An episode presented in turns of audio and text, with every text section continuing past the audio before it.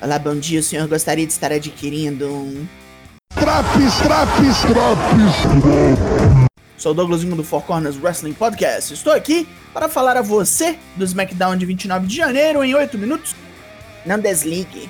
Sua ligação é muito importante para nós.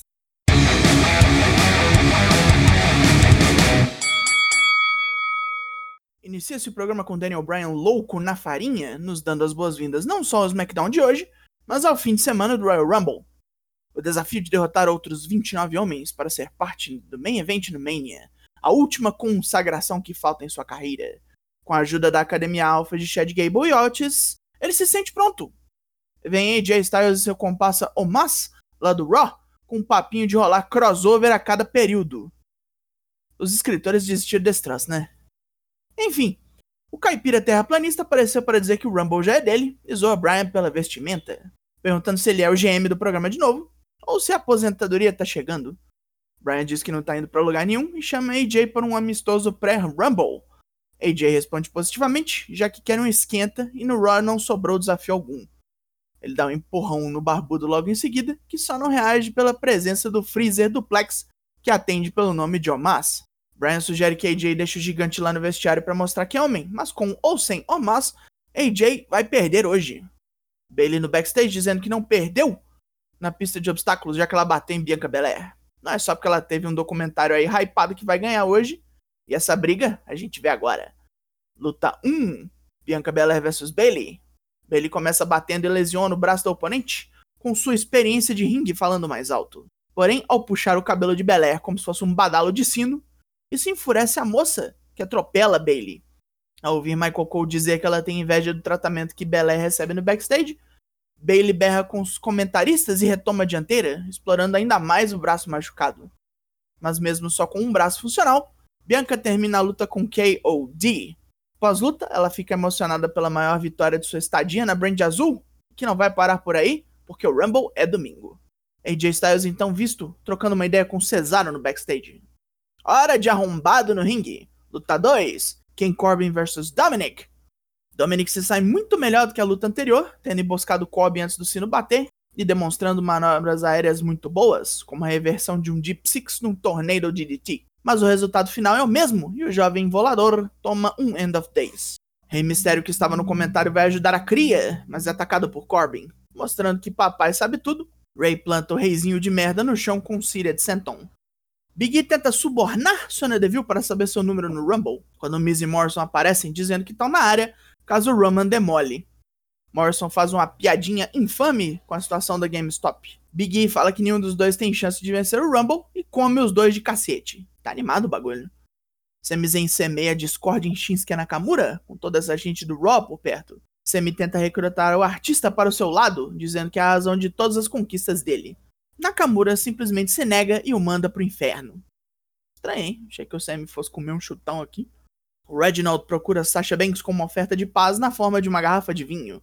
Ele diz que é o vinho perfeito para acompanhar a derrota dela no Rumble.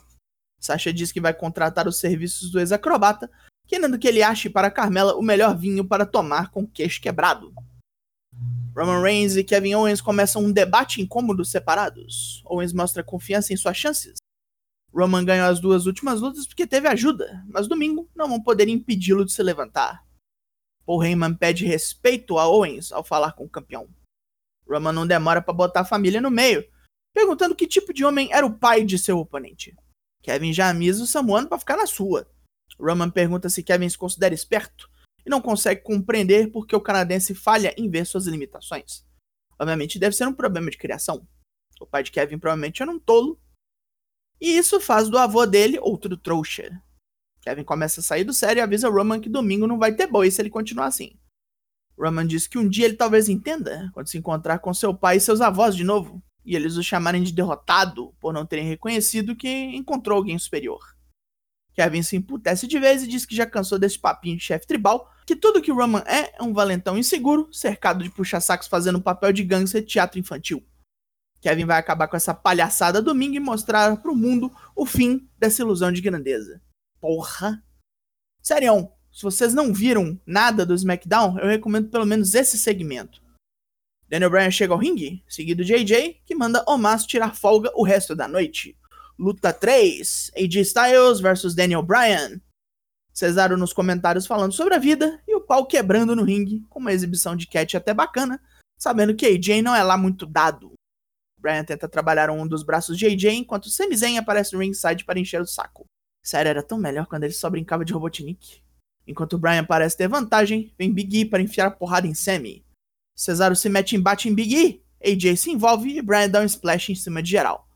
Sammy sobe no ringue e ataca o barbudo. E o que temos? A mocinha da terceira fila ali acertou. Foi onde é que? Nakamura vem para salvar Bryan e Big E e cruza olhares de desconfiança com Cesaro. Troço então é reiniciado como Luta 4, Daniel Bryan, Shinsuke Nakamura e Big E versus Sami Zayn, Cesaro e AJ Styles. Acho que vocês já sabem como eu detesto quando isso acontece. Isso é um spot fest danado, onde tá todo mundo tentando destruir uma das pernas do Bryan para ele não competir no Rumble.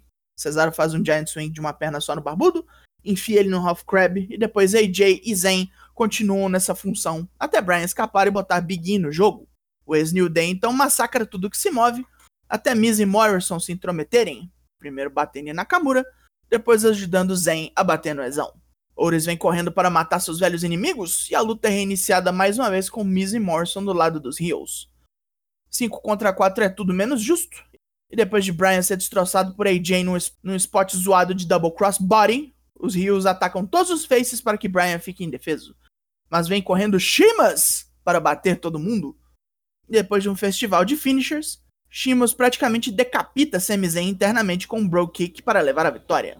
Como se tudo isso não fosse ruim o bastante, Braun Strowman ressurge e destrói todo mundo, menos Miz e Morrison, que fugiram de medo para evitar esse BO. Termina o programa nessa palhaçada do caralho. Ah, pontos positivos. Bianca Belair parece que vai deslanchar agora que matou Bailey. E o debate do Reinos com o Owens foi animal, todos dois mostrando muito serviço em promo. Pontos negativos. Os caras vêm, bola regra do canal do reto para explicar a presença de gente do Rock.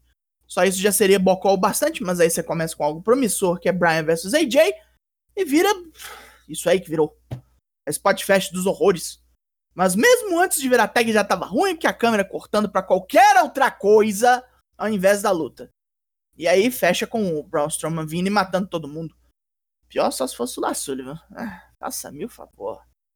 Troço revoltante. Go home de merda. Puta que pariu.